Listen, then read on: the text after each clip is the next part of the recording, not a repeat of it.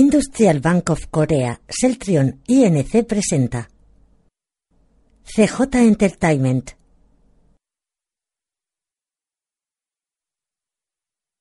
A Taiwan Entertainment Production. Esta película está basada en hechos reales. Amanece. Un general occidental con cazadora uniforme, gorra de pato y pipa en la boca sale al balcón escoltado por dos militares orientales. Puerto de Tokio. Frente a él hay varios buques de guerra. Uno de los militares le da el parte.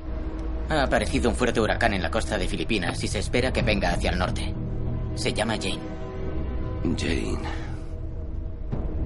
Bonito nombre. Estamos listos para comenzar la operación distracción. Saldremos de Yando, Jansadon, Gunsan y Sanchok el 12 y 14 de septiembre.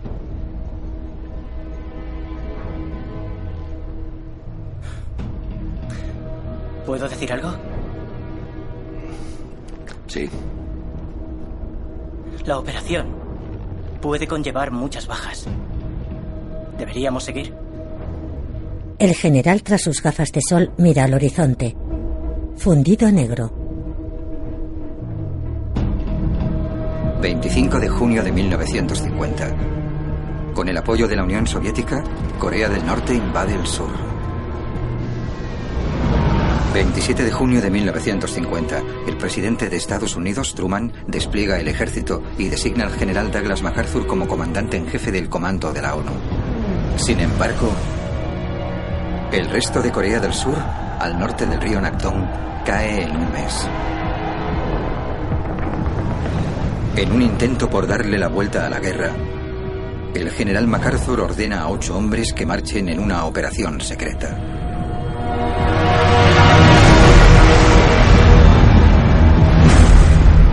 Operación Chromite.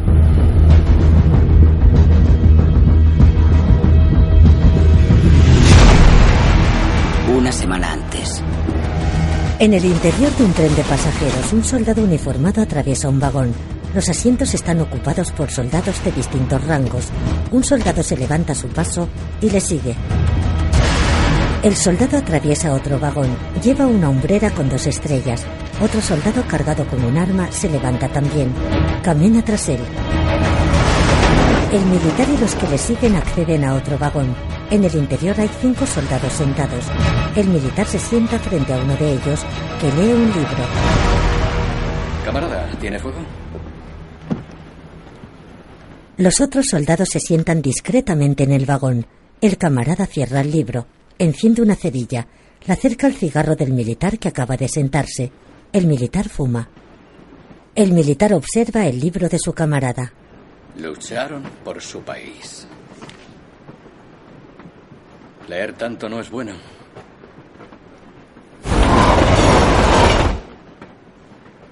Sí, pero todo lo que sabemos del mundo viene de los libros.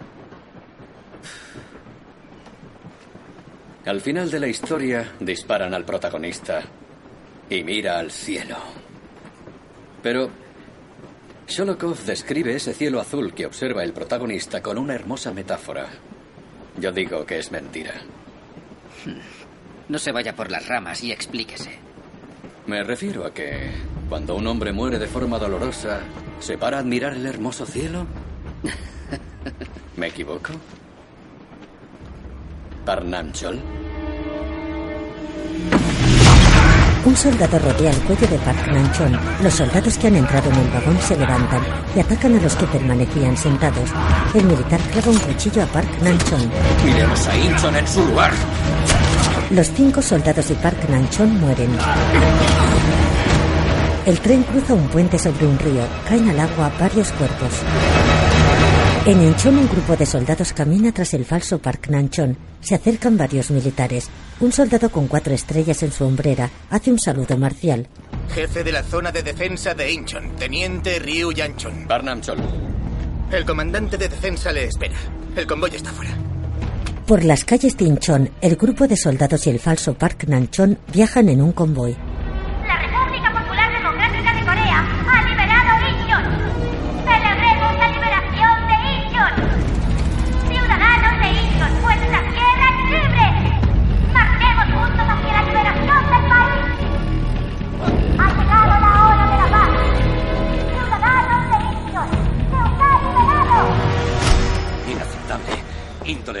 Insultante, vuelvan al trabajo. Sala de guerra, cuartel general del comando de la ONU, Tokio. Hasta que lo hagan. Si se niegan, llamaré al presidente Oriol en persona. ¿Y qué hay de los australianos? ¿Van a mandar los malditos portaaviones o no? Entérese de una vez y más vale que la respuesta sea que sí. Sí, señor. General, a sus órdenes. Eh, señor, acaban de informarnos de que intentan fortificar la isla Gualmido. Lin Wejin es el comandante al cargo y quien se encarga de la construcción, no Pyongyang. En el interior de una nave, un militar camina hacia el grupo de soldados infiltrados. Los soldados se ponen firmes. El falso Park Nanchon se acerca al mando que acaba de entrar. Hacen un saludo militar. Soy Park Nam-chol. Lim Wejin.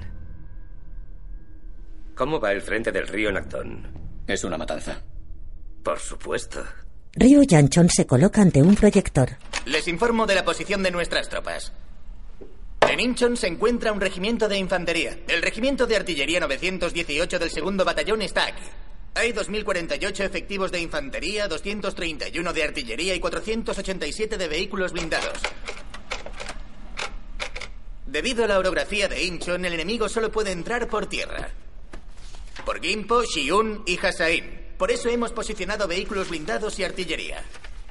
El puerto de Incheon está fortificado con un rompeolas de 6 metros imposible de escalar.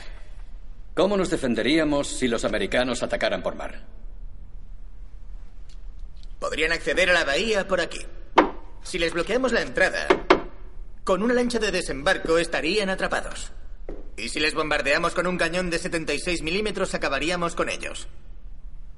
Es todo. Escuche, teniente. Los cañones de 76 milímetros serían inútiles. Como lleguen a la costa estaremos perdidos. Hay que detenerlos en el mar. Además, ¿qué hay de las minas marinas? ¿Están preparadas? Ryu mira dubitativo Lim Wejin. Hemos infestado todo el canal de minas. Lim se enciende un cigarrillo. Entonces estarán bien marcadas en un mapa. Quiero que me lo traiga. Mejor. Informo yo mismo de eso al comandante supremo. Lin Wejin le mira con desconfianza. El falso Park Nanchon se muestra preocupado. ¿Cuándo tiene pensado pasar revista? Mañana a las 7 en punto. Camarada Park, ¿por qué tiene tanta prisa? ¿Mm? Los ocho soldados infiltrados entran a un dormitorio. El falso Park señala a su oído. Con una señal les indica que busquen micrófonos. Lo habéis hecho bien. Descansad. Registran cada mueble del cuarto. Yo me voy directo a la cama. Poco a poco se apagan las luces de hinchón. Suena el toque de queda. En el dormitorio. No, no, Vaya, en tan solo dos meses, Incheon ha cambiado muchísimo. Un soldado pela con una navaja una fruta. A su lado otro soldado se la quita. Amo, ya lo hago yo. Yo también tengo manos.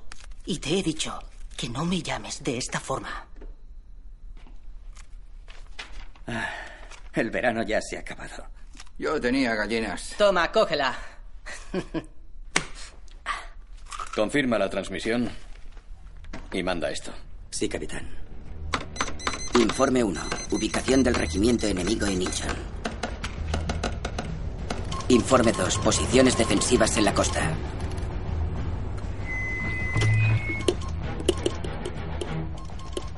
OCC Incheon. Oficina Coreana de Comunicación. Unidad de Inteligencia Encubierta. Un hombre con un documento en la mano habla por teléfono. Aquí se oye Inchul, del OCC de Incheon. Señor, hemos contactado con el OCC. Diles que localicen las minas. La mayor prioridad es encontrar el lugar exacto. Cueste lo que cueste. Sí, señor. Una orden directa del general MacArthur. De noche un jeep con los infiltrados se acerca a la costa. ¿Ese es el faro de Palmido? Sí. En medio de la oscuridad, el faro permanece encendido. Ilumina varias minas colocadas bajo el agua. El todoterreno se detiene ante un edificio. El falso Park y varios soldados entran a un amplio restaurante de madera con símbolos comunistas. El falso Park se quita la gorra. Se dirige a la mesa de Lim Wei-jin. Camaradas, este es el inspector Park Nam-chol, del cuartel general. Ellos trabajan en el hospital. Sentados a la mesa, un grupo de soldados y enfermeras inclinan la cabeza. Tened mucho cuidado, camaradas. El inspector ha venido a vigilarnos de cerca. ¿No es cierto? Camarada Park, cuando estudié en la Universidad de Moscú, mi ídolo era Malchikov. También era el mío. Recuerdo que cuando le disparó a su hermana Sonia y la ejecutó con su pistola, los estudiantes coreanos le vitorearon. ¿Se acuerda? Sonia era cristiana, merecía morir. Por eso recibió tres balazos en la cabeza. Camarada Han, dígame una cosa. Si su tío fuera cristiano, ¿qué es lo que haría usted con él? Vamos, responda. Lo convencería.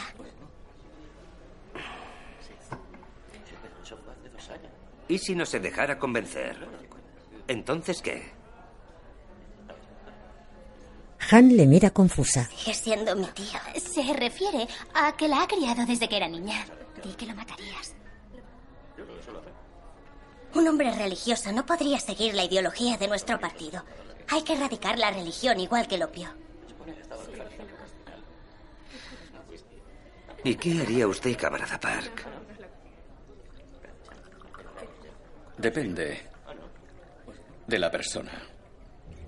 Lin le observa sorprendido. Camarada Park.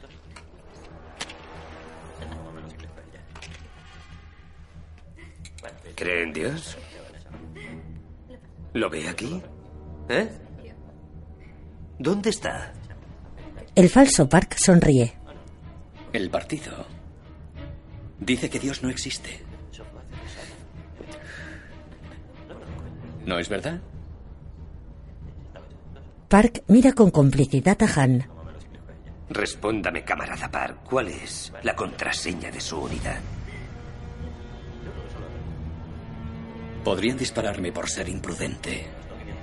Lim se acerca un cigarro a la boca, le mira con recelo. El resto de comensales observan incómodos la escena. Park saca una libreta de su chaqueta, la abre y escribe algo. Aquí la tiene. Arranca el papel, lo deja en la mesa. Lim coge la hoja, la lee, la dobla, vuelve a mirar a Park desconfiado. Le devuelve la nota. Dostoyevsky Escarlata.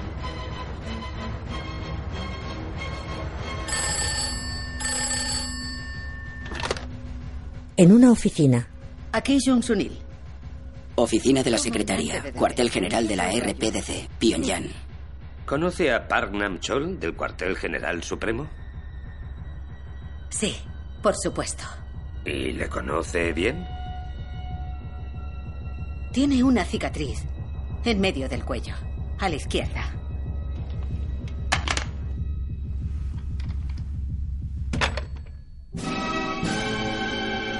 Por la mañana, en una barbería, Lim está sentado en un sillón frente a un espejo. Un hombre con bata blanca y gafas le afeita con una cuchilla. Lim lee un libro.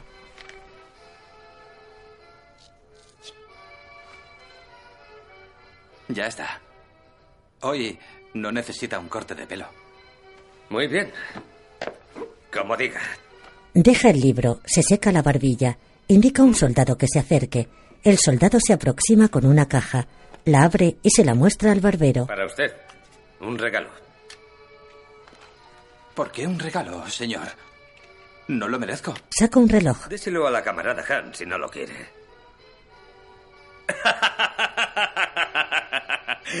Es broma. Póngaselo, vamos. Por supuesto.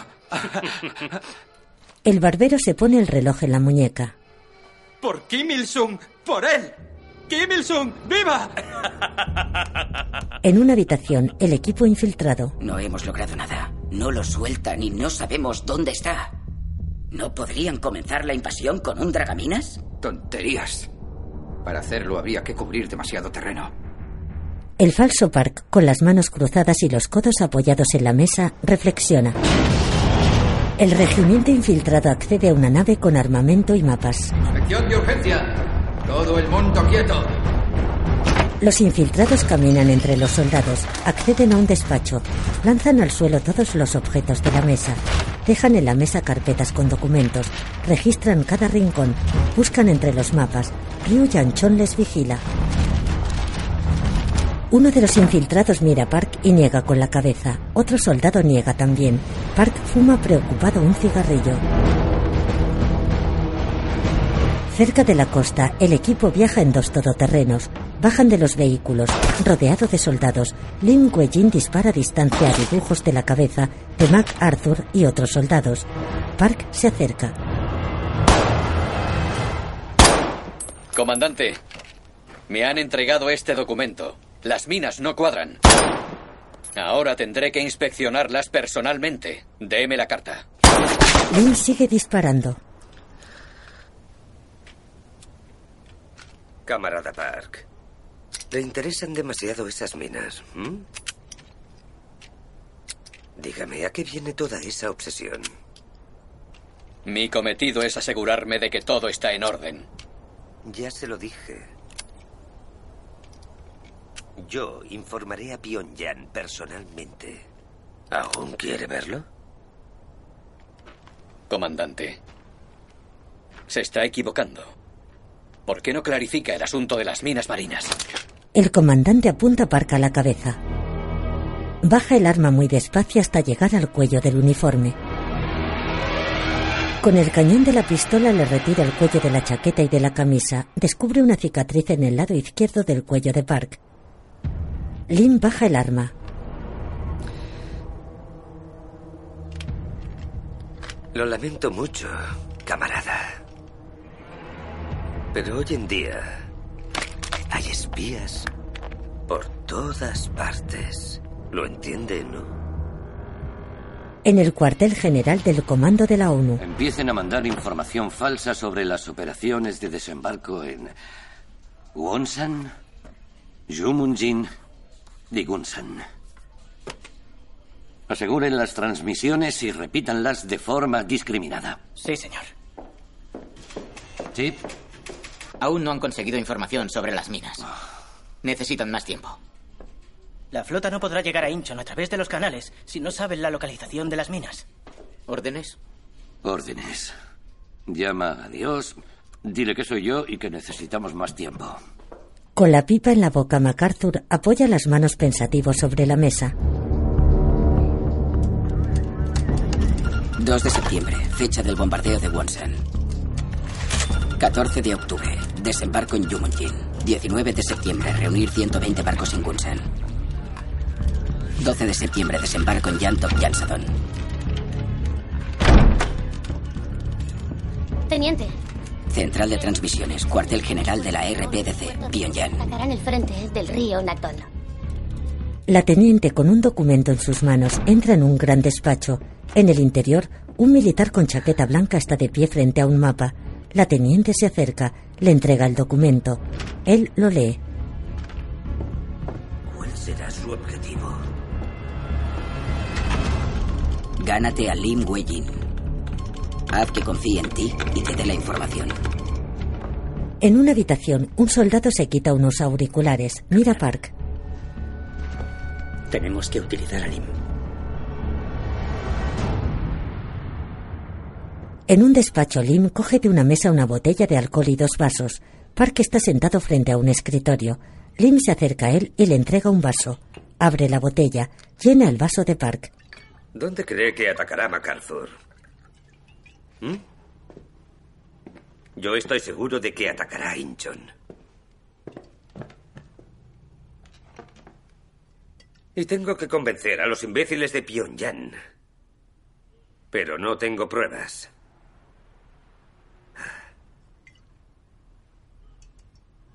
Usted trabajaba en la Agencia Nacional de Inteligencia.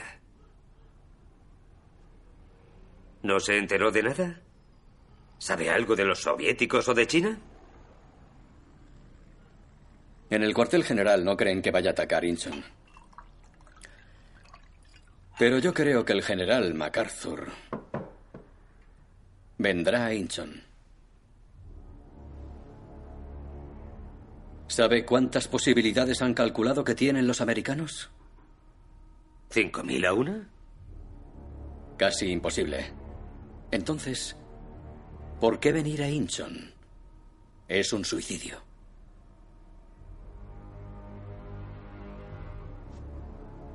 Para ser un héroe. ¿No?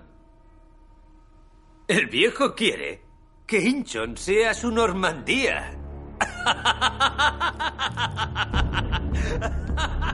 Cuartel General de la ONU, Tokio, 23 de agosto de 1950. Última reunión para decidir la estrategia. Mira quién ha venido. En el Pentágono deben de estar desesperados Sí. mandando a los tres chiflados para callar al viejo perro. ¿Tres loco. chiflados? Vandenberg. ¿Quién es Mao? Me pido, Larry. No pienso ser Curly. Vamos, caballeros. Yo seré Mao. Sonrían. Tres generales se fotografían con MacArthur. Cuartel General de la RPDC, Pyongyang. ¿Por dónde cree que atacarán las Naciones Unidas? Wonsan, Yumunjin, Gunsan e Incheon son cortinas de humo, estoy seguro. Voy a decirles algo, camaradas. En mi opinión, invadirán Gimpo con paracaidistas y cientos de aviones. Podrían romper la costumbre y atacar Pyongyang directamente. Un momento. Kim Il-sung, comandante supremo. ¿Por qué nadie menciona a Incheon? En la ONU. Las mareas de Incheon son lo peor del mundo. Suben y bajan una media de 9 metros todos los días, a veces hasta 11. A los 10 minutos de entrar, los barcos estarían encallados. Y el puerto es demasiado estrecho para maniobrar. Por eso desarrollamos tres rutas alternativas. La roja, la verde y la azul. Incluso si entramos, solo hay una zona de desembarco en Incheon. Aquí. Puerto de Incheon. Desembarcar no es el único problema. El cieno se tragará a nuestros tanques. ¿Cómo esperas que nuestros marines escalen muros tan altos que además soportan olas tan fuertes? La solución es sencilla. Usaremos escalas. ¿Escalas? Aún más importante. ¿Cómo trasladas 75.000 tropas en el ocaso? Cuando solo queda una hora de luz. En la costa de Palmido hay un faro. Lo tomaremos y se hará la luz. No sé ustedes, pero yo me siento mucho más seguro. Regresaré a Washington y daré la buena nueva. Presidente Truman, el general MacArthur dice que no hay de qué preocuparse porque tenemos escalas y un faro. No vamos a Busan. En su lugar, mandaremos 75.000 tropas a Incheon. ¿Por qué? Pues porque tenemos escalas y un faro. Brindo por ello, por una campaña exitosa. Vandenberg quiere ganar la guerra. Podría hacerle la misma pregunta, general. ¿Usted qué cree? Hay hombres muriendo en Busan y ahora propone una misión suicida. Fortificar Busan sí que es suicida. No se les ataca en su punto fuerte, sino en el débil. Rompa la ruta de suministros. Que se mueran de hambre. En Pyongyang. ¿Arthur es idiota? Nuestras fuerzas se concentran en el frente de Nakdon. ¿Por qué querría enfrentarse allí? ¿Son todos imbéciles?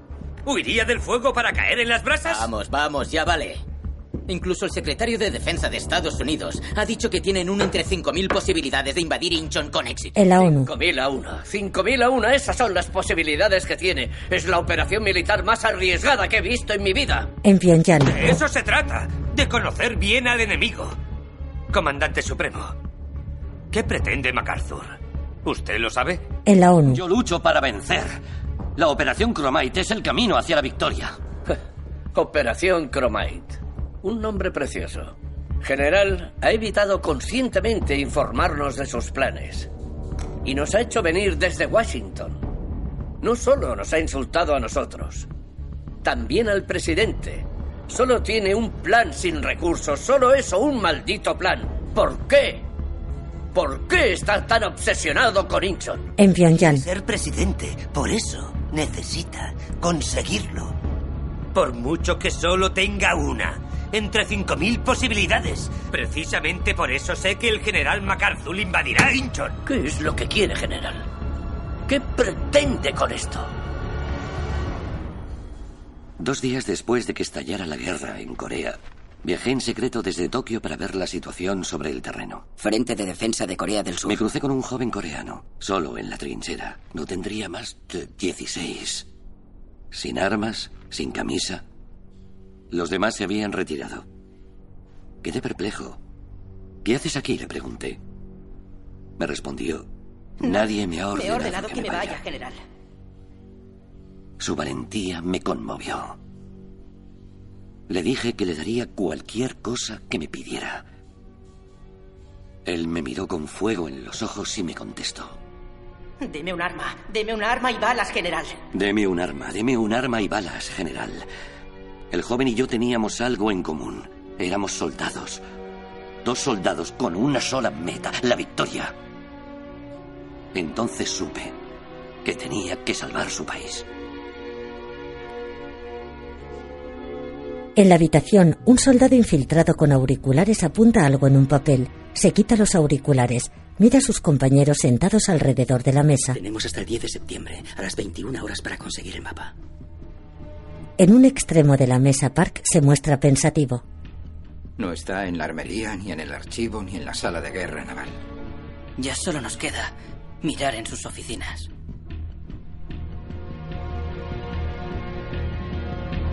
Dos, tres. Park accede a la barbería.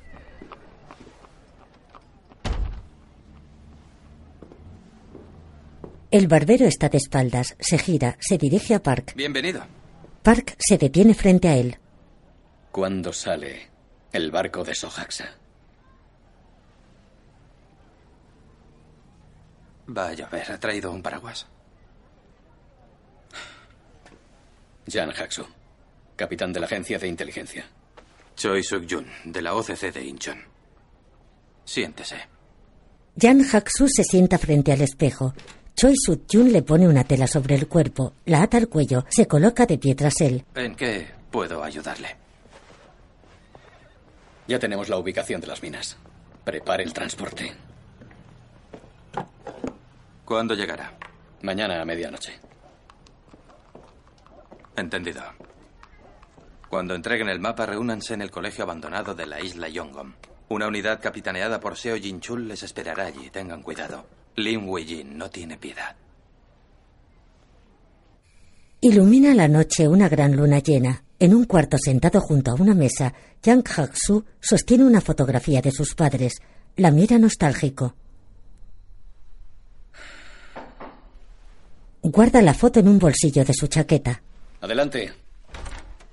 Entra en el cuarto uno de los soldados infiltrados. Se acerca a Jan. ¿Aún despierto? Podría ir a ver a mis hijos un momento. Mi esposa vende verduras en un mercado cercano. Cuando acabemos la misión acabará la guerra. Por favor, aguante un poco más. Sí, capitán.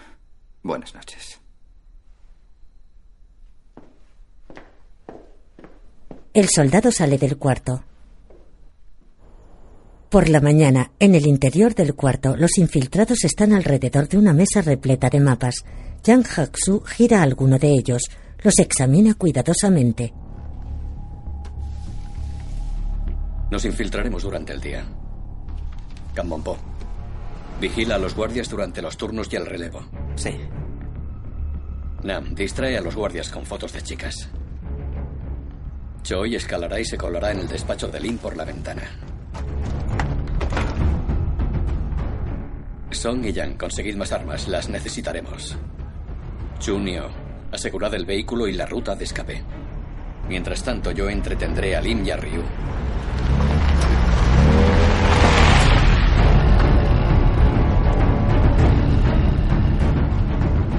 Sincronicemos relojes.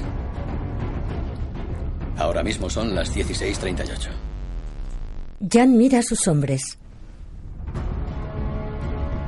Cuando tengáis el mapa, sobre todo, que no os cojan. Un soldado patrulla en el pasillo del cuartel. Nam se acerca a él. El soldado saluda. Otra vez. ¿Es una broma? No saludas como es debido. ¡Cuádrate! Tú también, vamos. Firmes, volved a saludar. Saludad, palmas y saludo. Palmas y saludo. Otra vez, saludad. Palmas, saludo. Saludo y palmas. No saludes, palmas. Vamos, saluda. Quiero veros saludar. En una oficina, Choi abre armarios y busca. Vuelca varios mapas sobre la mesa.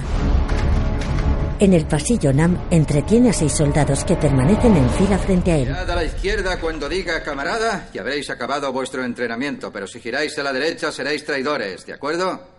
Camarada. Espabila, hazlo bien, hombre. Camarada. Otra vez. Camarada. ¿Eres idiota? ¿No entiendes lo que digo, tarugo? En la oficina, Choi trata de abrir una caja fuerte. En un bar, Lim, Ryu y Jan.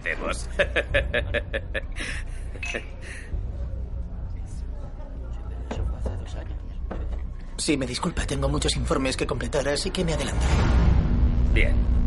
Ryu se levanta de la mesa. Jan le observa nervioso. Camarada Ryu. Hoy ha sido un gran día. ¿Por qué no se queda? Jan levanta la botella. Ryu se detiene indeciso.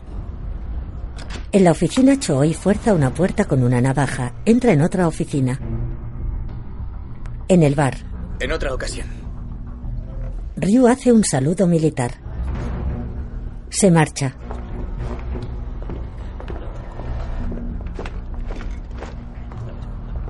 En la puerta del bar, un soldado infiltrado mira con preocupación al capitán Jan. En la oficina de Ryu, Choi sigue buscando el mapa. El teniente Ryu baja de un vehículo, se dirige al cuartel. Kat Po está sentado al volante de otro vehículo. Mira hacia atrás para no ser reconocido. Ryu entra al cuartel. Con el espejo retrovisor, Kat busca el reflejo del sol. Enfoca la oficina de Ryu. En el interior de la oficina, Choi no ve el reflejo sobre la pared. ¡Firmes! ¡Hazlo bien! ¿No me has oído? En el pasillo, Ryu descubre a Nam con los soldados. Ryu. Por aquí. En la oficina, Choi escucha a Nam. Ryu mira receloso. ¡Vamos! ¡Regresen a sus puestos! ¡Sí, señor! Ryu camina hacia su oficina. Nam le sigue. Camarada Ryu, he conseguido una botella de vodka. Eh, camarada. 50 grados, debería probarlo. Ryu abre la puerta de su oficina. Choi se esconde tras un sofá. Su paladar se lo agradecerá. Deje que le enseñe el vodka. Nam le apunta a la nuca. Choi le apunta frontalmente. Algo y te pego un tiro. Ryu permanece inmóvil. Nam le desarma. En el bar, el capitán Jan bebe un trago. Consulta nervioso su reloj de pulsera. En la puerta permanece uno de los soldados infiltrados. Se miran. En la oficina, Nam arrodilla a Ryu ante una caja fuerte. Vamos. Ryu gira la rueda numérica de la caja fuerte.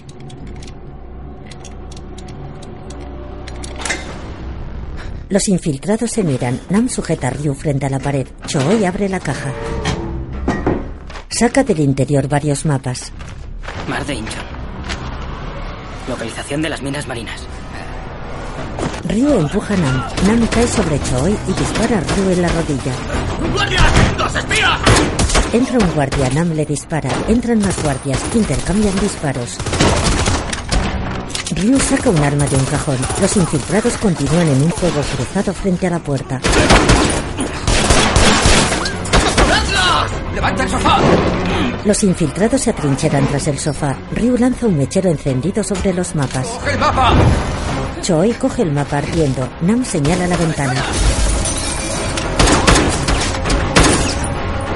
Choi se sube a la ventana con el mapa ardiendo. Ryu le dispara en la espalda. Choi cae muerto por la ventana. Nam dispara a Ryu sin acertar. Se queda sin balas. Se dirige a la ventana. Salta. Cae sobre hojas junto al cuerpo de Choi Inguk. ¡Atrapadlos! ¡Y tras. ¡No! Nam corre hacia el jeep de Monpo. Sube al vehículo. En el restaurante, Cuando consigamos la unificación debería venir a Incheon. ¿Mm? una atractiva mujer dice algo a Lim al oído. Voy. Lim se levanta de la mesa. Jan le observa nervioso. Lim coge un teléfono en la barra. ¿Qué pasa?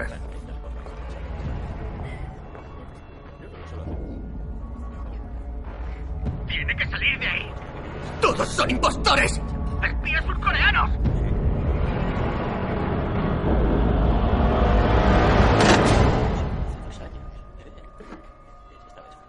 Lim da un trago en la barra. El capitán Jan y los infiltrados dentro del restaurante se miran preocupados. Lim se gira sonriente. Camina hacia la mesa, se sienta frente a Jan. Usted era de la facción soviética. ¿No es así, camarada? Hay una historia que conocen todos los de la facción. Le pidieron a uno que disparara a su padre, un burgués, pero no fue capaz de hacerlo. Un amigo tuvo que dispararle con su arma. Entonces se volvió loco y mató a sus camaradas antes de huir al sur. Lo que es curioso, camarada,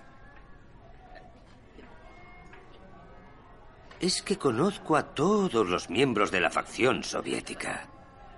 Pero a usted no logro reconocerlo. Lim apoya su mano sobre el arma de su cintura. ¿Cómo se llamaba ese cabrón? Jan le mira circunspecto.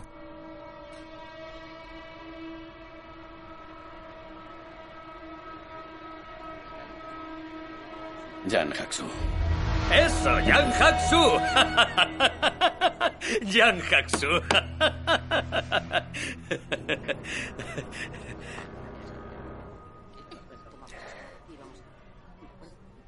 Jan Haxu. ¿Qué hace aquí? Ambos sacan sus armas y se ponen en pie. Todos los soldados del bar se apuntan unos a otros. Jan y Lim se apuntan mutuamente. Respóndame. ¿Qué hace aquí? Joven amo. Aguanta. Dos infiltrados asoman por una puerta, entran y disparan. Empieza un fuego cruzado.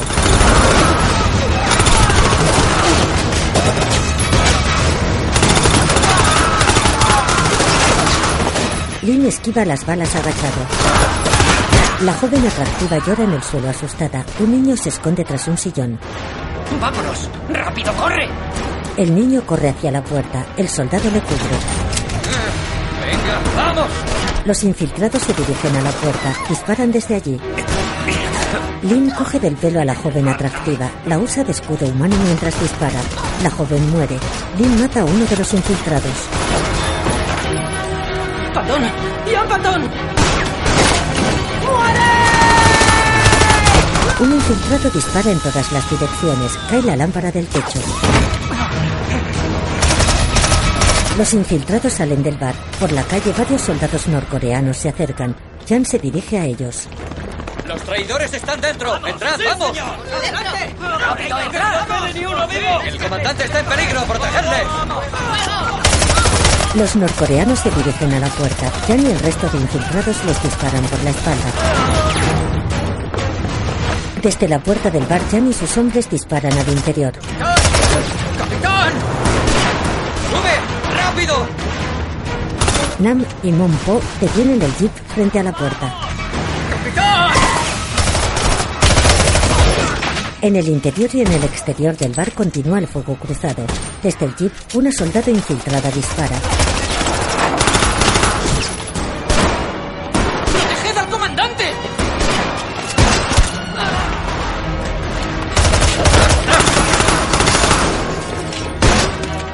Jan lanza una granada al interior del local. ¡Ahora! ¡Vamos! Los infiltrados tratan de llegar al vehículo. Desde el bar, un soldado norcoreano dispara en la espalda a uno de los infiltrados. ¡Santo! ¡Capitán! ¡Vete! ¡Vete ya! Sam Dunn, herido, se gira y dispara frente a la puerta del bar. Recibe varios disparos en el pecho. ¡No! ¡Sanduk, no! ¡No! Jan y los demás montan en el coche. Sam Dunn, tendido en el suelo, dispara a los soldados que salen del bar. El jeep se aleja. Lim sale del bar, dispara al coche sin acertar. En el cuartel Lim entra a una oficina. Varios soldados esperan en fila. ¡Malditos hijos de puta! Han entrado y os han saqueado como si nada, ¿eh? ¿Quién estaba de guardia? Yo, señor. Lim le dispara en la frente. ¿Quién más es un espía? ¿Eh? ¿Les ayudaste a entrar? Dispara a otro soldado. ¡Comandante! Estos dos tenían armas yanquis. Aquí están. Vaya. Lim mata a uno de ellos. Hermano, no me mate. Hablaré.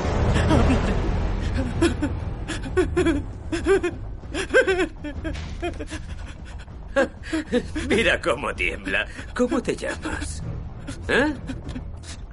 Vamos, desatadlo.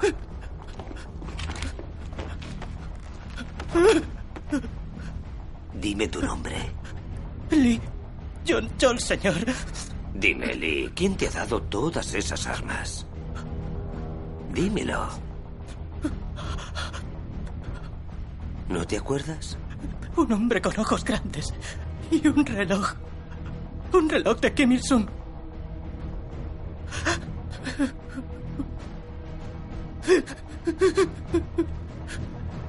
Lim le apunta. He dicho la verdad. Lo juro. De noche en un vehículo, Choi Sut-jun viaja con los infiltrados y una soldado. Teníamos que reunir en el colegio. La misión ha fracasado. Nos hemos confiado.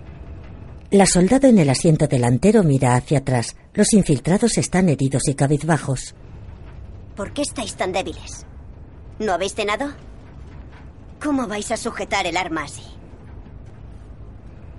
Enderezaos de una vez. Son miembros de la OCC de Incheon. Se encargan de los suministros del país. Vamos a Don Mondan. En la sede de la ONU, sobre una mesa hay una placa. juventud no es una época de la vida, sino una mentalidad. En el despacho de MacArthur alguien entra. Ah, General Vandenberg. ¿General MacArthur? Me alegro de verle. Por favor, tome asiento. ¿Té? ¿Café? Nos ha puesto en una situación delicada, general. Truman se está planteando su plan. Pero quiere dejarle una cosa bien clara. No queremos que los chinos entren en la guerra. Cuando crucemos esta línea, la guerra debe acabar. La guerra no acabará porque un político dibuje una línea en un mapa que ni conoce. No, no pienso aceptar eso. Son órdenes directas de su comandante en jefe. ¿Por qué es tan tozudo, general? ¿Y por qué es Truman tan ignorante? Quiere una guerra restringida. Eso no sirve de nada. No acabaremos con el comunismo con una guerra restringida. Los políticos no tienen ni idea de lo que es la guerra, de verdad. Dios, es inmoral mandar soldados a la guerra a menos que busques la victoria total. Tengo curiosidad. ¿Qué hay detrás de la operación Chromite? ¿Qué es lo que pretende, general? ¿Quiere que Incheon se convierta en su Normandía? ¿Eh? ¿Un gran espectáculo antes de volver a presentarse a la presidencia? ¿Cree que quiero ir a Incheon para ser presidente? He pasado 50 años de mi vida en el campo de batalla. Soy Douglas MacArthur, gano guerras y no intente educarme o analizar mis motivos. MacArthur mira por la ventana. Recuerda una conversación con Jan Hak-soo. Hay algo que me gustaría que me dijera. ¿Por qué se presentó voluntario a esta operación? Bueno, quería proteger a mi madre. Mataron a su padre, señor. ¿Qué le gustaría hacer tras la guerra? Me gustaría descansar. Sí, a mí también.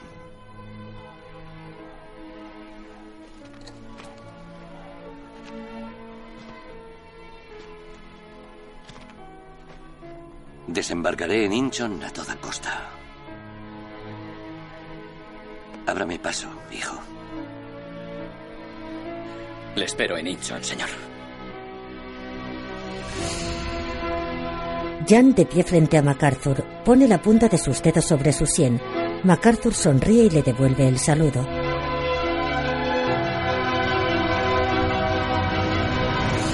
El vehículo de los infiltrados se detiene, bajan del camión. Con Choi a la cabeza caminan unos pasos. Se acercan sigilosamente a un edificio. Choi abre la puerta. Por aquí. Rápido. Entran a un recibidor.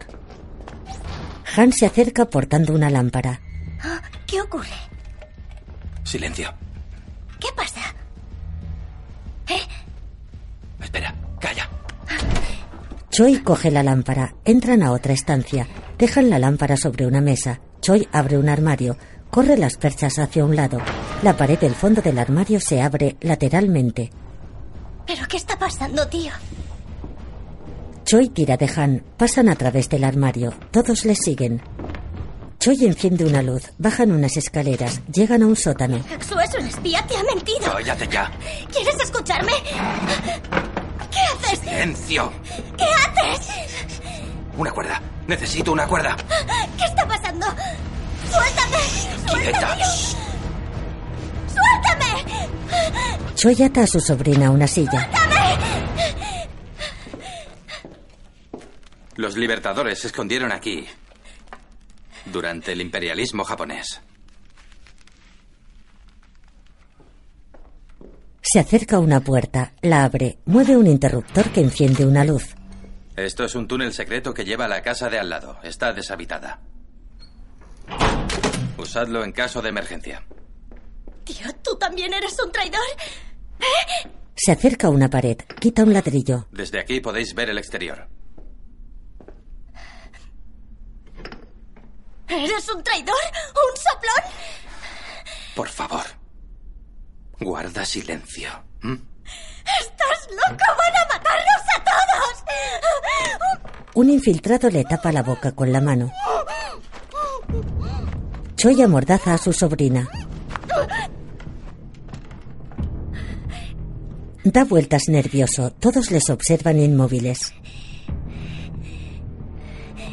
Aguantad hasta el amanecer. Choi se dirige a las escaleras. Jan va tras él. Le coge del brazo. Que hablar con el capitán de la OCC de Incheon. De acuerdo. Choi se marcha.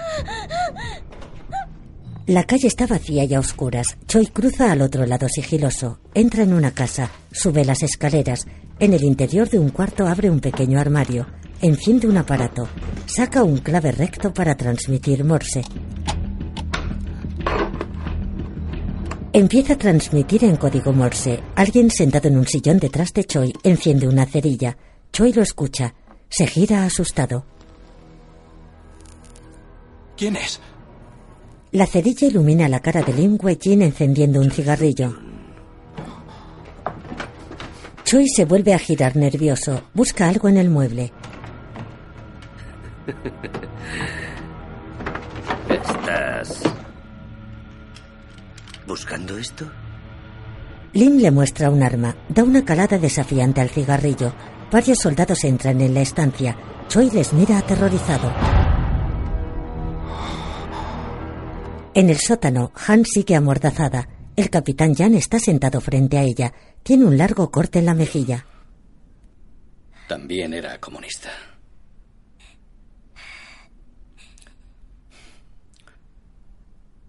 Había una frase que me encantaba. Si las raíces están podridas, ¿cómo va a dar frutos? Es una buena forma de captar estudiantes. Un día.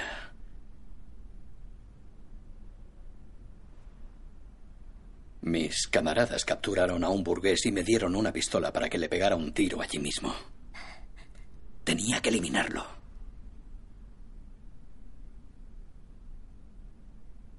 Pero era mi padre. Sus tres compañeros le miran sorprendidos. Han le escucha desconcertada.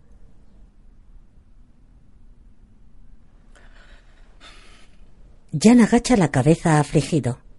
Estaba demasiado aturdido para reaccionar. Y mi mejor amigo le disparó, sin dudarlo. Luego me miró y, totalmente convencido, me dijo, la ideología puede más que la sangre, no lo olvides. El asesino de mi padre dándome lecciones. Ahí dejé de ser comunista. Lo que tu tío hace. Miran hacia arriba asustados. Varios soldados norcoreanos derriban la puerta del edificio. En el sótano, los infiltrados se ponen en pie. Cogen nerviosos sus armas. Nam tapa la boca a Han con la mano. Apagan las luces del sótano. Jan quita un ladrillo de la pared y mira hacia el exterior. Los norcoreanos entran al edificio sobre el sótano. En el sótano a oscuras, Jan y sus hombres apuntan al techo con sus armas. Tratan de averiguar la dirección de las pisadas. En la calle Choi, con la cara ensangrentada, está custodiado por un soldado. Lim se pasea arrogante ante él. Sus hombres siguen registrando el edificio. Un soldado se detiene ante el armario de acceso al sótano, retira las perchas. Con la linterna ilumina la pared del fondo. En el sótano se miran inquietos. Otro soldado se acerca al que inspecciona el armario. Los norcoreanos salen de la estancia. Un soldado se acerca a Lim. Está vacío, señor. Lim camina hacia Choi. El barbero esquiva la mirada del norcoreano. Lim le mira amenazante. ¿Dónde está Yankatsu? No sé. En el sótano, Nam mantiene su mano sobre la boca de Han. Ella mira hacia el techo aterrada. Lim aprieta a Choi con desprecio el nudo de la corbata. Puto traidor. En el sótano, Han trata de gritar. Los norcoreanos llevan a Choi a un poste en medio de la calle. ¡Más rápido! ¡Atadlo!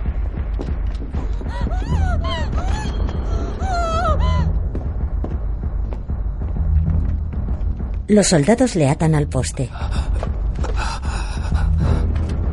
En el sótano, Nam quita su mano de la boca de Han. En el exterior, Lim se acerca al poste. En el sótano, Jan ve la escena a través del agujero del muro. Quita la mordaza a Han. Está intentando salvaros. Va a morir. Desatadme, por favor. Jan vuelve a asomarse a la calle. Si hablo con el comandante. Un cartel cuelga del cuello de Choi. Soy una marioneta yankee y merezco el mayor de los castigos. Frente a Choi, un soldado saca un arma. No les hablaré de vosotros, lo prometo. Tenéis que creerme. Lo prometo, no diré nada. Nada. No, capitán. Si la deja ir, nos delatará y nos matarán. Por favor, van a matarle. Por favor. Os lo suplico, soltarme. Por favor, os lo suplico. Por favor, van a matarle. En el exterior, el soldado frente a Choi carga el arma. En el sótano, Jan sigue nervioso la escena. ¡Abrid el túnel! ¡Capitán! Jan desata a Han. Un soldado abre la puerta y enciende la luz del túnel. Jan lleva del brazo a la joven hasta la puerta. Se detiene indeciso. La suelta. La joven atraviesa el túnel. Vamos, vamos. Weijin, ¿de verdad quieres que todo el mundo sea igual? ¿De verdad crees en esa estúpida ideología podrida? Han corre desesperada por el túnel. Sube las escaleras. Sale del edificio. Desde el poste, Choi se dirige a Lim. Matar a todos los que no piensan como tú. Te doy una última oportunidad. Han corre por la calle. ¿Dónde está Yang Haksu? Han divisa a unos metros el poste. Mátame. Lim le apunta. Mátame. Han se hace hueco entre la muchedumbre que rodea el poste. Lim dispara a Choi. Jan mira a través del agujero. Llora golpeando el arma contra el muro.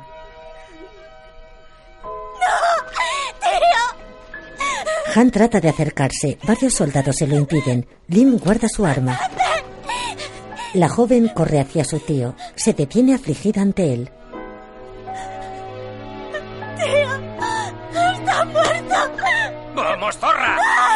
Un soldado la coge del pelo, tira de ella, la empuja hasta el interior de un edificio. Lim los observa. ¿Dónde están? El soldado la golpea en la cara. ¡Esas alimañas! ¡Dímelo, traidora! La joven cae al suelo. Lim fuma indiferente un cigarrillo. El soldado coge una silla para golpear a Han. Lim le detiene. Suficiente. La joven llora en el suelo con la cara ensangrentada. Desde la puerta del edificio, Lim la mira con frialdad.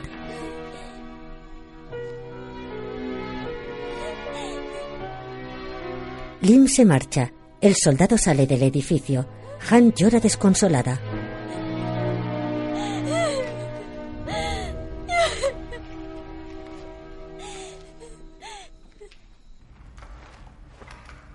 Varios hombres atraviesan el túnel.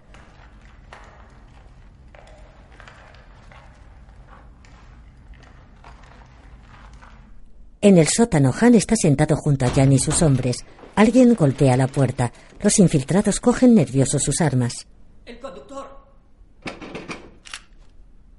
Abren la puerta. Jan apunta desconfiado. Tin entra con varios hombres. Me alegro de que estéis bien. ¿Quién es el capitán? Entra un hombre con camisa, chaleco y gorra. Soy yo. Nos llegó el mensaje de Choi y venimos a ayudar. Soy Seo Jinchul, capitán de la OCC. Han dado luz verde al desembarco de Incheon. La operación comenzará en tres días. El mapa de las minas ya no existe, así que habrá que localizarlas de otra forma. Para ti es fácil decirlo. ¿Es que no ves cómo nos están masacrando esos hijos de puta? ¡Ya vale! No sois los únicos en peligro. Todos estamos igual de jodidos. ¿Cómo te atreves? Todos estamos jodidos. tú, ¿qué sabrás? ¡Maldito imbécil! No ¿Qué me te has creído? forma. ¡Parad! Aunque solo quede uno, seguiremos adelante, ¿entendido?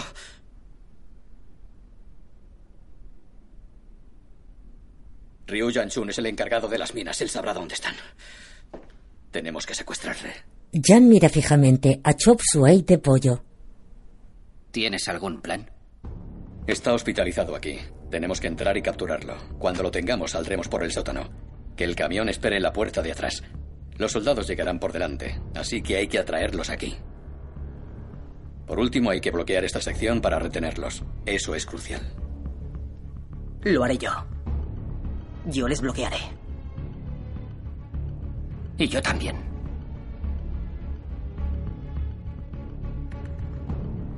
Bien. Si por lo que sea no llegamos al punto de encuentro a las 8.50, nos habrán descubierto. Seguid adelante sin nosotros. ¿Alguna pregunta? ¿Quién le llevará hasta la sala de rayos X desde su habitación? Creo que sé quién puede hacerlo. En el vestuario de un hospital, Han y varias enfermeras uniformadas se preparan. Las enfermeras miran a la sobrina de Choi con desprecio. Una de ellas acerca a Han. La escupe en la cara. Se marcha. Han tiene la mirada perdida y una cicatriz en la mejilla. Mira de reojo a otra enfermera que permanece en el vestuario. La enfermera la mira displicente y se marcha. Han se limpia la cara con la mano. Por las calles de en la parte trasera de un camión militar, viajan los infiltrados. Jan y Nam van vestidos de paisanos con camisa y corbata. Jan se fija en la tristeza de Nam. Se asoma al asiento del conductor. Para el camión. Nam mira confuso a Jan. El camión se detiene. La soldado que viaja de copiloto baja del camión. Camina hacia el mercado. Señora, mire. Mire lo que tengo. ¿Quiere probárselo? Se acerca a una mujer. ¿Es usted la señora Nam? En otra zona del mercado, Jan se detiene tras una esquina. Observa a una mujer de mediana edad que sirve comidas a unos metros de distancia.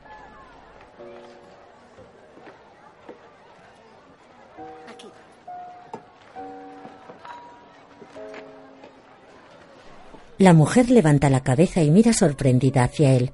Un hombre se cruza. Jan ya no está. La mujer busca confusa. Agacha triste la cabeza. La señora Nam, con un bebé a la espalda, camina tras el soldado. Tiene espera intranquilo al volante. La señora Nam y la soldado pasan por el estrecho espacio que queda entre el lateral del camión y una pared. La soldado desata las cuerdas de la lona de la parte trasera del camión. Nam sube la lona. La señora Nam le mira sorprendida. Cariño. La señora Nam llora. Nam le coge la mano.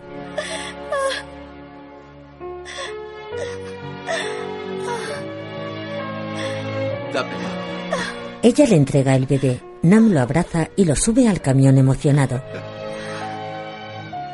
Qué guapo es. ¿Habéis visto? La mujer de Nam espera de pie fuera. La soldado vigila en una esquina. ¿Me dejas? Otro soldado coge en brazos al bebé. Déjamelo. Toma. Hola. Se lo entrega a otro soldado. Oh, qué guapo es. Jan sostiene sonriente al bebé. Nam devuelve el bebé a su mujer. No te preocupes. Volveré con vida. Nam baja llorando la lona del camión. Jan le pone la mano sobre el hombro. Arranca. El camión se aleja. La señora Nam se queda llorando con el bebé en los brazos. En el hospital, Han camina por un pasillo con la mirada perdida y una bandeja con medicación en las manos. Entra a una habitación. En otra sala, Jan arrastra a un hombre inconsciente. Los infiltrados visten batas blancas, gorro y mascarillas. Lim y varios soldados suben las escaleras. Caminan por un pasillo. Jan y sus hombres salen de una habitación. En el pasillo ven a Lim caminar hacia ellos. Los infiltrados caminan disimuladamente delante de Lim. Entran a una sala al fondo del pasillo. En una habitación, Han prepara una jeringa. Entra Lim. Ryu está tumbado en una cama. Buenas tardes. Comandante. ¿Qué hacemos? Camarada Han. Su tío escogió el camino equivocado. Hágame caso. Olvídelo y refuerce su posición. La ideología puede más que la sangre. Han cierra los ojos, respira para calmarse, llena la jeringa con medicación, inyecta la medicación en la botella de cristal que suministra la dosis a Ryu. Tendrá un poco de sueño. Tumbado en la cama, Ryu asiente, tiene un tubo conectado a la muñeca. Han se coloca a los pies de la cama, quita el freno y tira de ella. lo lleva? Hay que hacerle una radiografía, aún tiene metralla. Lim trata de ayudarla. Está bien, gracias. Puedo hacerlo sola. Lim suelta la cama. Desde el cabecero, Han empuja la cama hacia la puerta de la habitación. Un soldado abre la puerta. Han se detiene en el umbral. Hay algo que quiero decirle. ¿Podría quedarse aquí un momento? Claro. Han vuelve a agarrar el cabecero de hierro de la cama. La empuja hacia el pasillo. El soldado cierra la puerta. Lim enciende la radio. En el pasillo, Jan y otros dos infiltrados disfrazados de sanitarios empujan la cama. Han suelta el cabecero asustada. Jan la mira cómplice. En la habitación, Lim lee un libro relajado. En el pasillo, Han permanece paralizada. Los infiltrados empujan la camilla por el hospital. Han reacciona y corre tras ellos. Ryu se incorpora. Un infiltrado le golpea.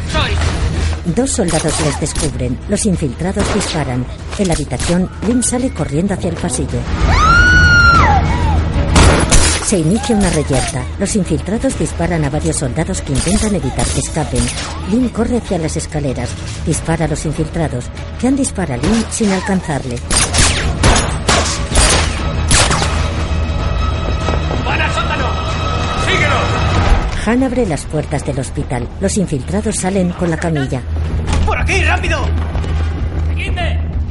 ¡Aquí! Venga, vamos, rápido, rápido, rápido. En la calle los infiltrados cargan a Ryu. Suben a un camión. ¡Vámonos! El camión se pone en movimiento. Lim y sus hombres montan en varios vehículos. ¡Seguidme! En el camión los infiltrados se quitan el disfraz. En uno de los jeeps, Lim carga su arma. El camión se dirige hacia un control. Hay vallas y hombres armados.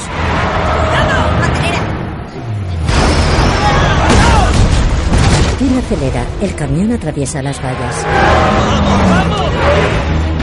Varios todoterrenos persiguen al camión. ¡No hay línea! El camión gira hacia otra calle. Desde los edificios, varios francotiradores disparan al camión. En el asiento del copiloto, la soldado dispara a los francotiradores. Lynn viaja en uno de los jeeps que persiguen al camión.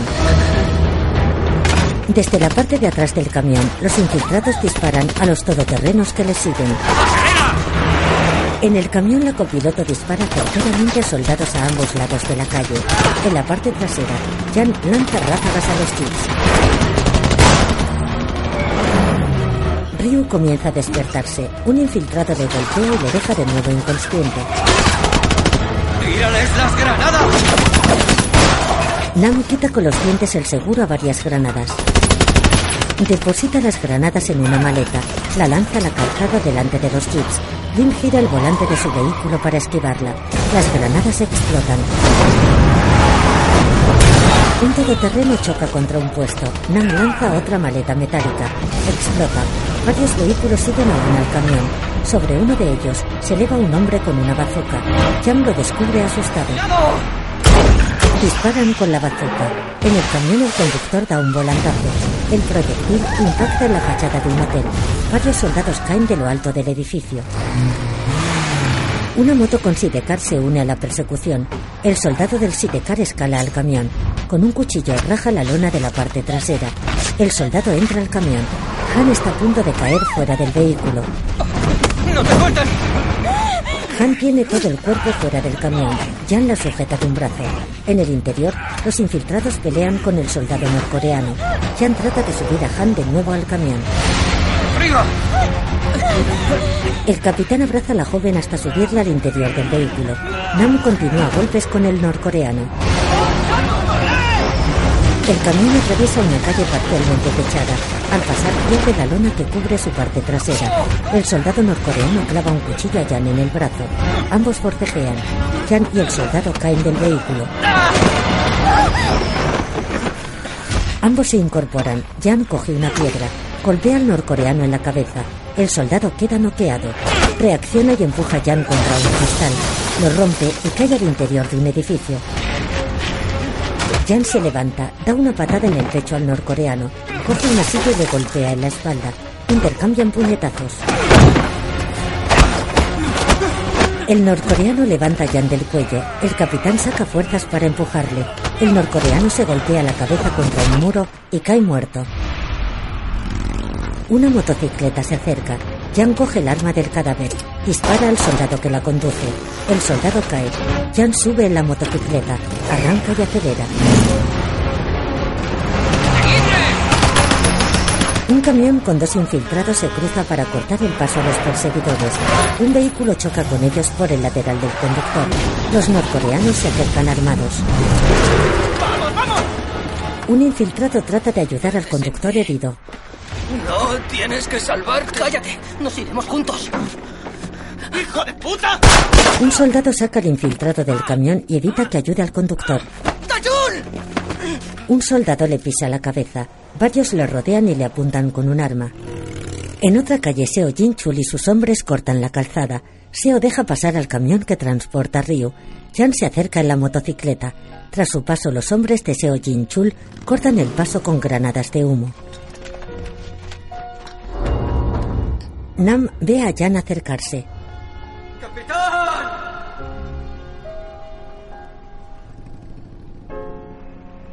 Jan se acerca al camión. Tras ellos, Seo y sus hombres disparan contra los soldados norcoreanos, evitando que siga la persecución. En el camión, el conductor sonríe. Sí, lo logramos. Ve sangre en su mano, se toca el cuerpo buscando su origen. Mira asustado a su lado. ¡Hermana, no! La soldado que viaja de copiloto sostiene cubierta de sangre el arma. Ella acerca despacio sus dedos ensangrentados a la boca. No, no. No, no. La soldado cierra lentamente los ojos. Deja de respirar.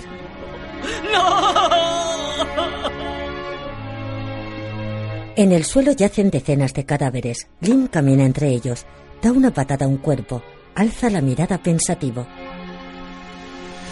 En la ladera de una colina, Jan Han y varios hombres están frente al cuerpo enterrado de la soldado. Sobre un rifle, clavado verticalmente en el suelo, descansa su gorra. Todos hacen un saludo militar. Ryu está atado. Jan se dirige a Seo. ¿Se sabe algo más de los nuestros? Parece que salió bien en Wonsan, pero no tenemos todas las garantías. ¿A qué te refieres? ¿Qué estás haciendo? Te va a reventar el corazón. Eh. ¡Ah! ¿Por qué me va a reventar? Eh, ¡Decídmelo! No solamente hay minas en el río. ¡Deberíais estar preocupados! Miran al cielo. ¿Qué es eso? ¿Qué es ese ruido? ¡Hay, hay otra cosa en Walmido! ¡Desatadme, soltadme! ¡Desatadme, yo os lo diré! Una cuerda ata a dos postes unidos entre sí por una soga en la parte superior. Un avión con un gancho colgando pasa sobre el río. Engancha la cuerda que une los postes. El cuerpo se eleva. El avión se aleja con el cuerpo del teniente colgando. En el puerto de Tokio. Infantería ha alcanzado los 75.000 efectivos repartidos en cuatro portaaviones. 16 países, contando con Estados Unidos, Inglaterra, Francia y Australia. Hay 260 buques de guerra preparados en Tokio, Kobe, Sasebo y Busan. El día D, un regimiento de la Marina coreana zarpará de Busan y se unirá a nosotros. Y hemos reclutado a estudiantes coreanos para que hagan de intérpretes. Bien. Transmite el siguiente mensaje al operativo. Esforzados hombres de X-Ray, poneos en contacto con la OCC, encended el faro de Palmido, el 15 de septiembre a las 0 horas y guiad nuestra flota directamente hacia la playa. Y por último, que Dios os acompañe. Bien, recibido. Esperaremos órdenes.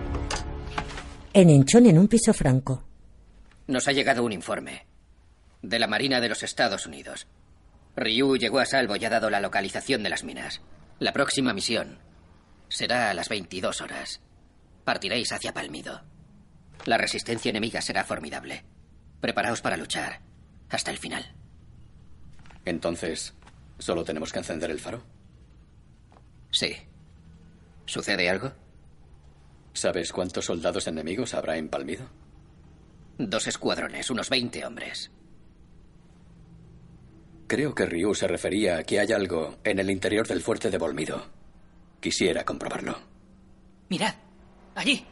Un infiltrado señala la ventana. Todos se acercan. Rápido, capitán.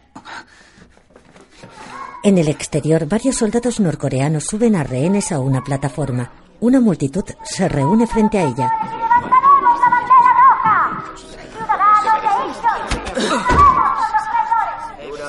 Ponen a los rehenes de rodillas con un cartel colgando del cuello.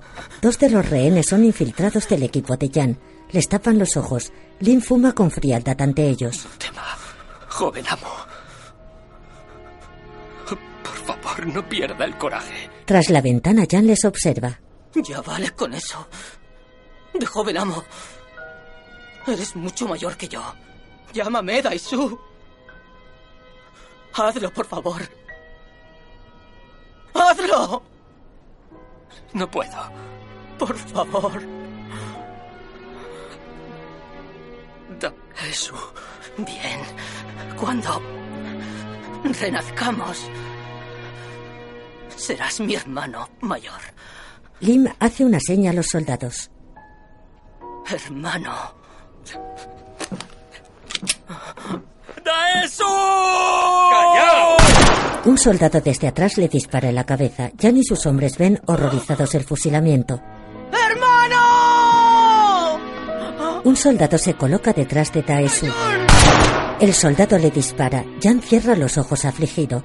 El cuerpo de Daesu cae al suelo junto al de Tayul. En el piso Franco Nam se sienta abatido. Empieza a llorar. En el exterior, Lin mira al horizonte con extrema frialdad. En el piso, Jan tiembla frente a la ventana.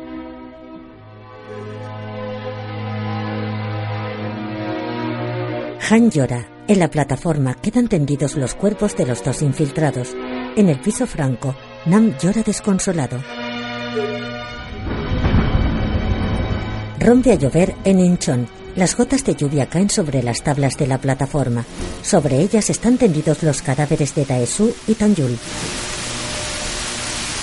Cae la noche. Rodeados de oscuridad, los cadáveres de los dos infiltrados permanecen abandonados sobre la plataforma. En medio de la tempestad, el fuerte oleaje sacude el buque de guerra de MacArthur. 400 kilómetros del extremo sur de la isla Yeyo, 13 de septiembre de 1950. Señor, el huracán Kesia está pasando a 400 kilómetros al sur de la isla Jeju. Si sigue en esa dirección, mañana será una noche difícil. No nos retiraremos. Hace mucho que me prometí que viviría como si fuera a hacerlo para siempre. Nadie se hace viejo solo por vivir una serie de años. La gente envejece al abandonar sus ideales. Los años arrugan la piel. Pero cuando renuncias a tus ideales, se te arruga el alma. En el interior del buque, MacArthur habla a sus hombres. Esta no será mi última campaña.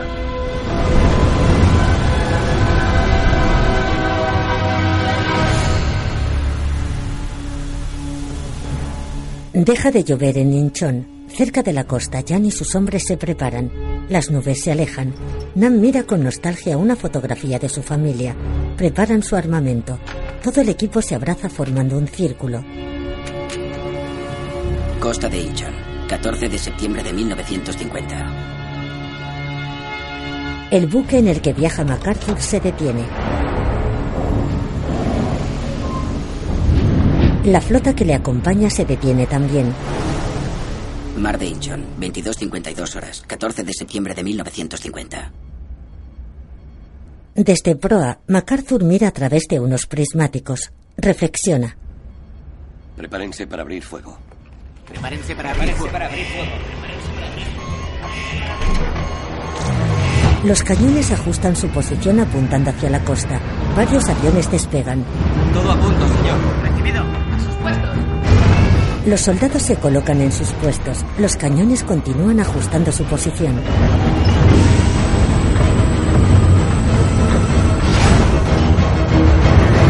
¡Fuego! Los cañones entran en funcionamiento. Disparan varios misiles hacia la costa. En la costa los soldados huyen de las explosiones. Isla Wolmido. En un cuartel en Wolmido, Lim se mira al espejo indiferente. En el exterior, los buques siguen lanzando misiles. Los soldados huyen en varias direcciones. Varios aviones sobrevuelan la isla, dejando caer misiles a su paso.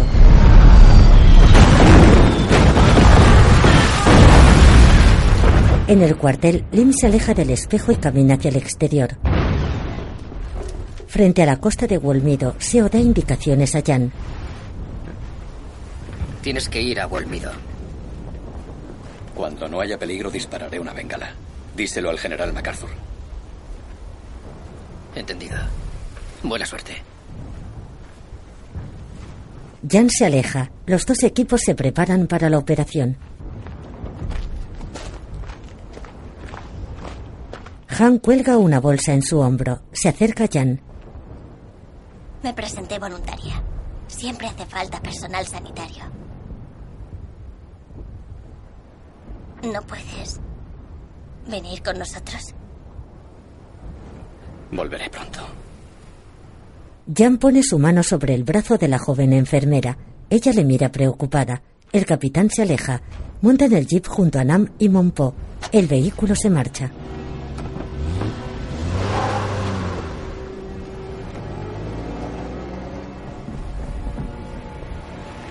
Han y el resto de los soldados suben a un barco pesquero.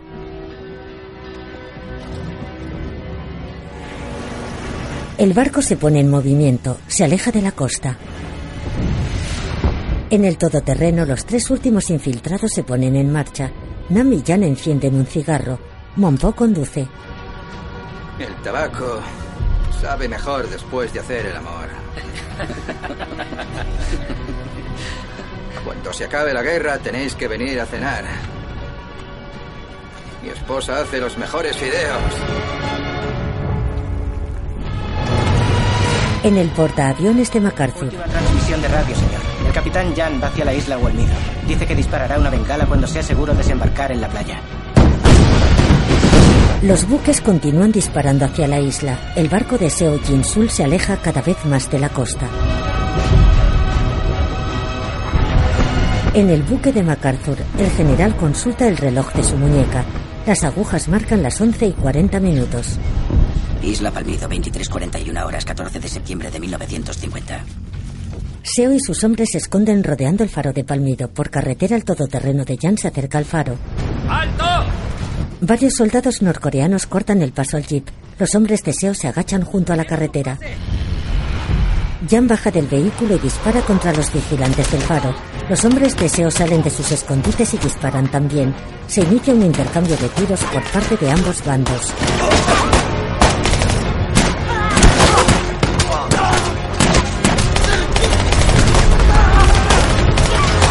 Caen todos los soldados norcoreanos que custodian el faro. Los hombres de Jan y Seo se acercan al faro. Faro de Palmido, 23.57 horas, 23.58, 14 de septiembre de 1950. En el buque de MacArthur, el general vuelve a consultar el reloj. En Palmido, Jan da una patada a la puerta del faro.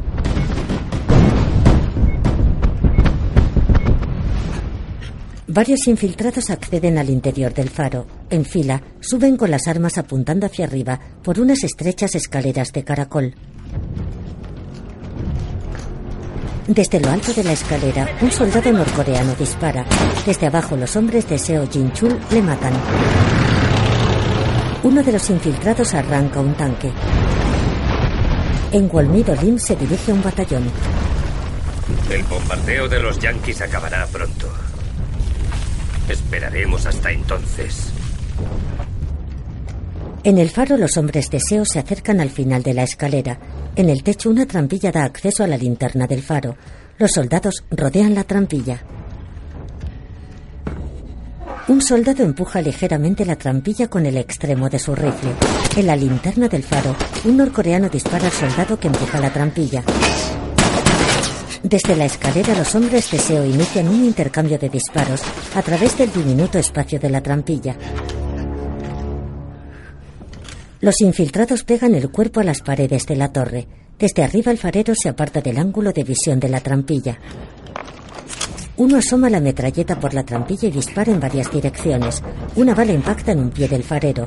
El farero cae. Otro infiltrado asoma la cabeza con una pistola. Dispara al farero en el pecho. El farero muere. El infiltrado atraviesa la trampilla. Levanta un interruptor en el centro de la linterna. El faro se enciende. Comienza a girar. El infiltrado mira al horizonte emocionado. La luz del faro ilumina el mar. En el buque de MacArthur, un soldado divisa la luz. En el puerto. Y Dios dijo que se haga la maldita luz. La ruta de Incheon está despejada. ¡Alto el fuego! Alto el fuego, alto el fuego, alto el fuego. Adelante la avanzadilla. El general esboza una sonrisa. Los misiles dejan de apuntar a la costa.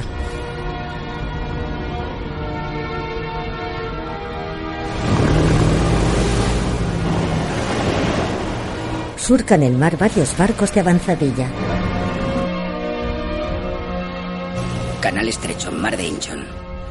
Desde la costa, Lin vigila con unos prismáticos a los barcos de MacArthur. Rápido.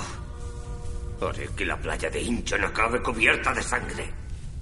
Venid a mí. Comandante, vamos a empezar.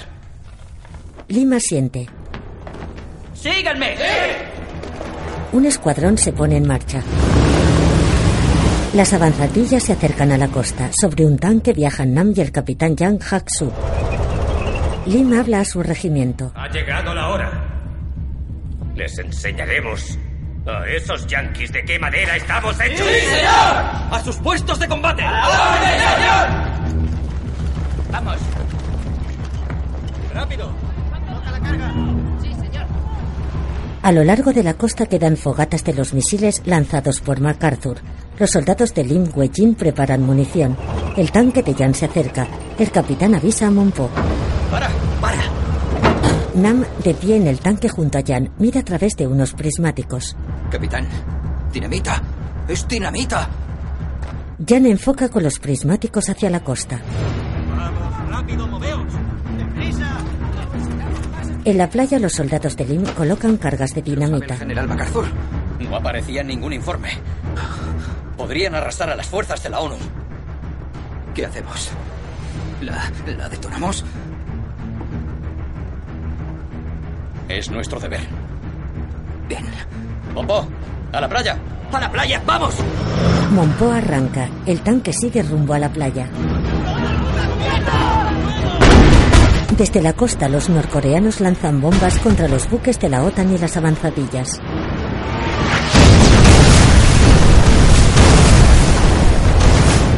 En el buque de MacArthur, Han destruido dos navíos y un barco de avanzadilla. Aún habrá una torreta de artillería. ¿Damos la vuelta? La marea sigue baja. No podemos hacerlo. La avanzadilla va hacia la zona de desembarco. ¿Seguimos disparando para cubrirle, señor? A toda máquina, tanto como se pueda. Sí, señor. A toda máquina. Pompo, ¿has visto la luz del cañón? ¡Sí! Ve en esta dirección, hacia la torreta. Capitán. Nam mira asustado a Jan. Nam se coloca un rifle a la espalda. Salta del tanque. Jan le mira con sorpresa. El tanque sigue avanzando. Nam se lanza por un terraplén en dirección a la playa. El tanque se acerca a la zona de fuego. Jan se agacha. Capitán, capitán, capitán. A mi Nora. Más lento, más lento. Más lento. El tanque se adentra en la zona de trincheras, pasa entre los soldados que continúan preparando la munición. Jan viaja agachado entre las paredes de la parte trasera del tanque. Nam se acerca corriendo a la playa cerca de la orilla. El tanque avanza. Nam se esconde cerca de los soldados que colocan las cargas de dinamita en la playa. En el tanque, A la izquierda, a la izquierda.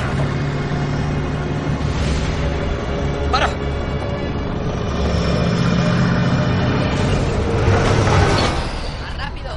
Todos los cañones en posición. desde el tanque Jan observa a los soldados. Lim da instrucciones a sus hombres. ¿Dónde vas? MacArthur irá a la vanguardia de la tropa. Jan prepara un obús. ¡Destruid el barco que vaya a la vanguardia! 3,5 grados al oeste, 2,3 grados arriba. Jan apunta en dirección a los cañones que apuntan al buque de MacArthur. ¡Cargad el cañón! ¡Sí, señor! ¡A la orden, señor! Desde el tanque Jan dispara un obús en dirección a los cañones. ¡Al cubierto! Jan vuelve a cargar otro obús. ¡Hombre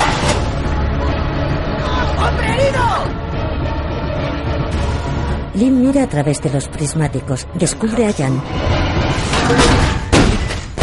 Jan lanza otro bus en dirección a Lim. Impacta sobre el almacén de la munición. Se producen varias explosiones.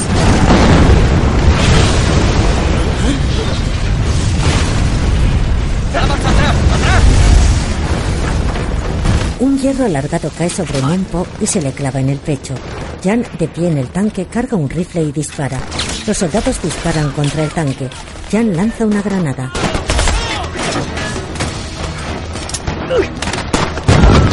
En la playa cerca de la orilla, Nam pelea con los soldados que ponen dinamita.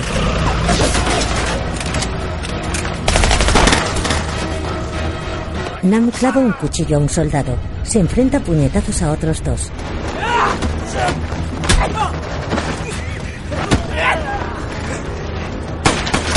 Un norcoreano dispara a Nam. Dos balas impactan en su cuerpo. ¡Al ataque! Los soldados norcoreanos disparan contra el tanque. En la orilla Nam recibe varios tiros por la espalda. Cae. En el tanque un soldado pelea con Jan. Tumbado en el suelo, Nam tiene entre las manos el detonador de la dinamita. Lo activa. Todas las cargas a su alrededor explotan. Desde el mar, MacArthur y sus hombres ven las explosiones. Señor, puede que haya sido el capitán Jan. ¿Qué hacemos? Esperar. La marea está bajando, señor. Para que el desembarco tenga éxito, la flota entera tiene que tener tiempo de cruzar el canal. Señor, si esperamos otra hora tendremos menos posibilidades de lograrlo. Deberíamos... He dicho que esperen, joder. Esperen la señal.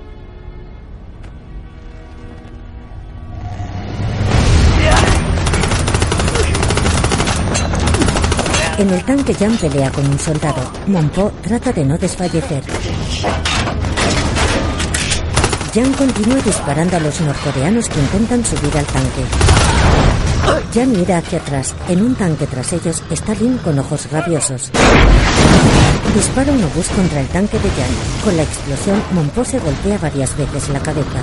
El tanque queda inclinado al borde de una trinchera. Jan se incorpora tapándose un ojo con la mano. Prepara un obús. Lin se dispone a atacar de nuevo. ¡Fuego! Un obús impacta de nuevo en el tanque de Jan. El vehículo queda atascado en la trinchera. Jan trata de salir del tanque. Busca a su compañero. Monpo está herido semi-inconsciente al volante del tanque. En otro tanque, Lim sale por la escotilla. Tiene el rostro ensangrentado. Popo, Monpo está tendido en el suelo con un hierro clavado en el pecho. Jan le extrae el hierro. despierta. Tenemos que irnos arriba. Popo. Popo. Vamos, levántate. Levántate. Monpo permanece inmóvil semi-inconsciente. Levanta débilmente su brazo. Le entrega la bengala. Cójala.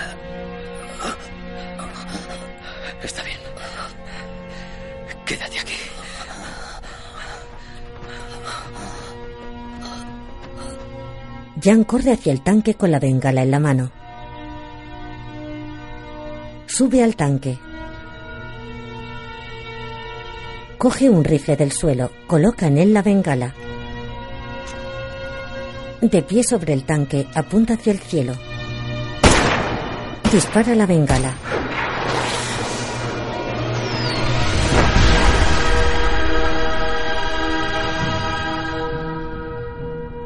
Sobre la playa una explosión ilumina el cielo. Monpol observa temblando. Desde el mar, Han lo mira esperanzada. MacArthur sonríe. Dime que esa bengala era del capitán Jan. Eso creo, señor. Inicien la operación Chromite. Las fuerzas de la OTAN se mueven hacia la costa. En la orilla, Jan mira al cielo. Dos disparos impactan sobre su cuerpo. Lim se acerca tambaleándose con una pistola en la mano. Jan cae. Desde el suelo, Monpo trata de apretar el gatillo de su rifle. Lim le dispara. Lim camina cojeando hacia el tanque de Jan. ¡Eh, Jan Haksu!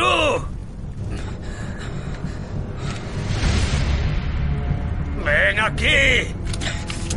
Agachado tras el tanque, Jan dispara. Hiere a Lim en un hombro. Jan trata de tomar aliento apoyado en las ruedas de la oruga del tanque. Los barcos de avanzadilla se acercan a la costa. Apoyado en un lado del tanque, Lim aprieta su hombro. ¿Comunismo? ¿Eh? Quiere una vida mejor, ¿no? Canalla de mierda. Da igual lo que hagáis, la bandera roja seguirá ondeando. Jan Haksu, te condeno a muerte por traidor. Lim rodea el tanque y dispara. Ambos intercambian frontalmente disparos. Varias balas alcanzan a Jan, que se queda inmóvil en el suelo. Lim sigue apuntándole. ¿Me has oído? Te condeno a muerte por traición. Prepárate para morir. Lim se queda sin balas. Trata de cargar rápidamente el arma. Desde el suelo, Jan le apunta. Acabemos ya. Jan dispara. Las balas impactan en el cuerpo de Lim que cae al suelo boca abajo.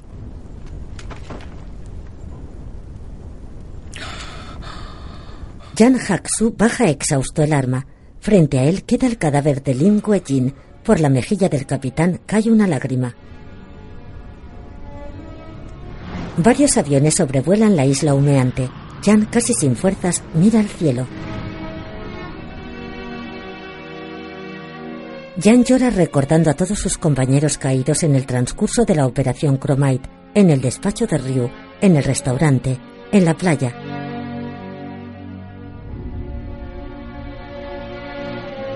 Recuerda los cuerpos colgados de los postes en Incheon. Jan recuerda sus lágrimas al ver los cadáveres, tumbado en el camión. Allí Han está a su lado. La joven le coge la mano. Amanece en la playa. Jan apenas puede abrir los ojos.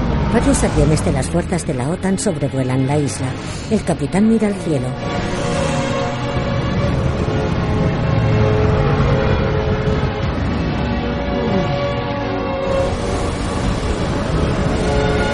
Por mar, los buques de guerra y las avanzadillas se acercan a la costa.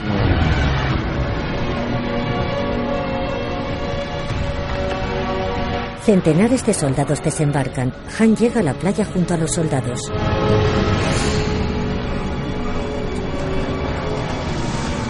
La joven mira a ambos lados en busca del capitán. Se mueve por el terreno con los soldados. En el suelo apoyado en el tanque, Jan mantiene los ojos abiertos. Madre, fui a verte ayer, pero tuve que marcharme sin despedirme. Temía que no tendría fuerzas para dejarte. Madre, para completar mi misión, elijo a nuestro país. Este mal hijo morir antes que sus padres. Quería estar a tu lado. Lo siento. El capitán cierra los ojos. No voy a poder cumplirlo. Yang Hak-su muere.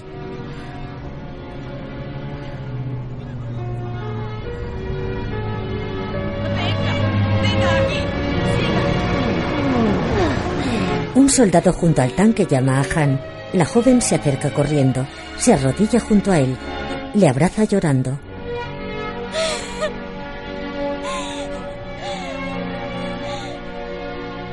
Dijiste que volverías.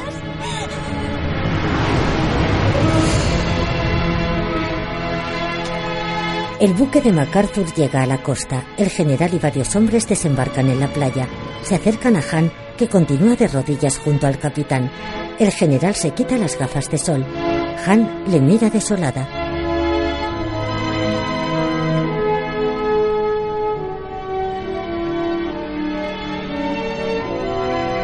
MacArthur observa el cuerpo inerte de Lin Wei-jin. Ante el cadáver de Jan Hang-su, el general y sus hombres acercan su mano a la sien. Le honran con un saludo militar. Los soldados de la ONU caminan por las calles de Incheon. Los ciudadanos les aclaman agitando banderas. Entre la multitud están la madre de Jan Hak-su y la señora Nam con sus hijos. Papá. Están muy pendientes.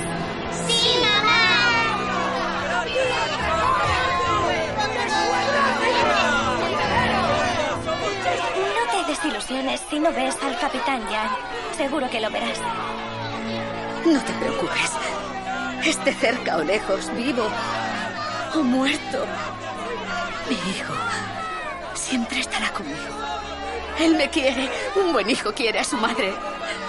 La madre de Jan agita una pequeña bandera fingiendo alegría. Se detiene, mira a lo lejos. La cara de su hijo aparece entre los soldados. El capitán sonríe al verla. Su madre le mira fijamente. La cara de Jan se transforma en la de otro soldado. La mujer, mortificada, vuelve a agitar la bandera.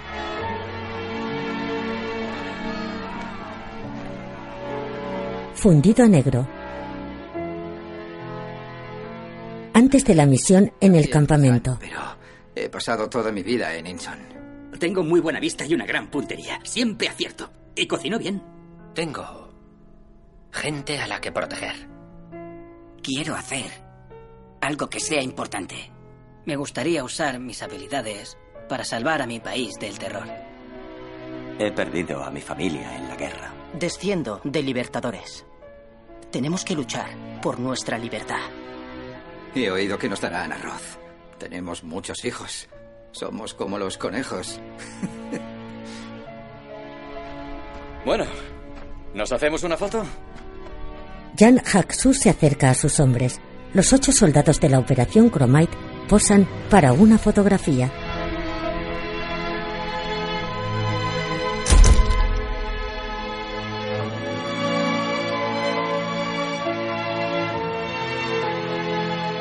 Dedicada a los 15 hombres que murieron en la misión X-Ray, incluyendo al teniente Lin Burre, al sargento Hong Si-bu, a los miembros de la Oficina Coreana de Comunicación y a aquellos que sacrificaron sus vidas por la libertad de Corea. Trece días después del exitoso desembarco de Incheon el 15 de septiembre de 1950, las fuerzas de la ONU recuperaron Seúl. Siguieron camino de Pyongyang, pero el ejército chino les hizo retroceder.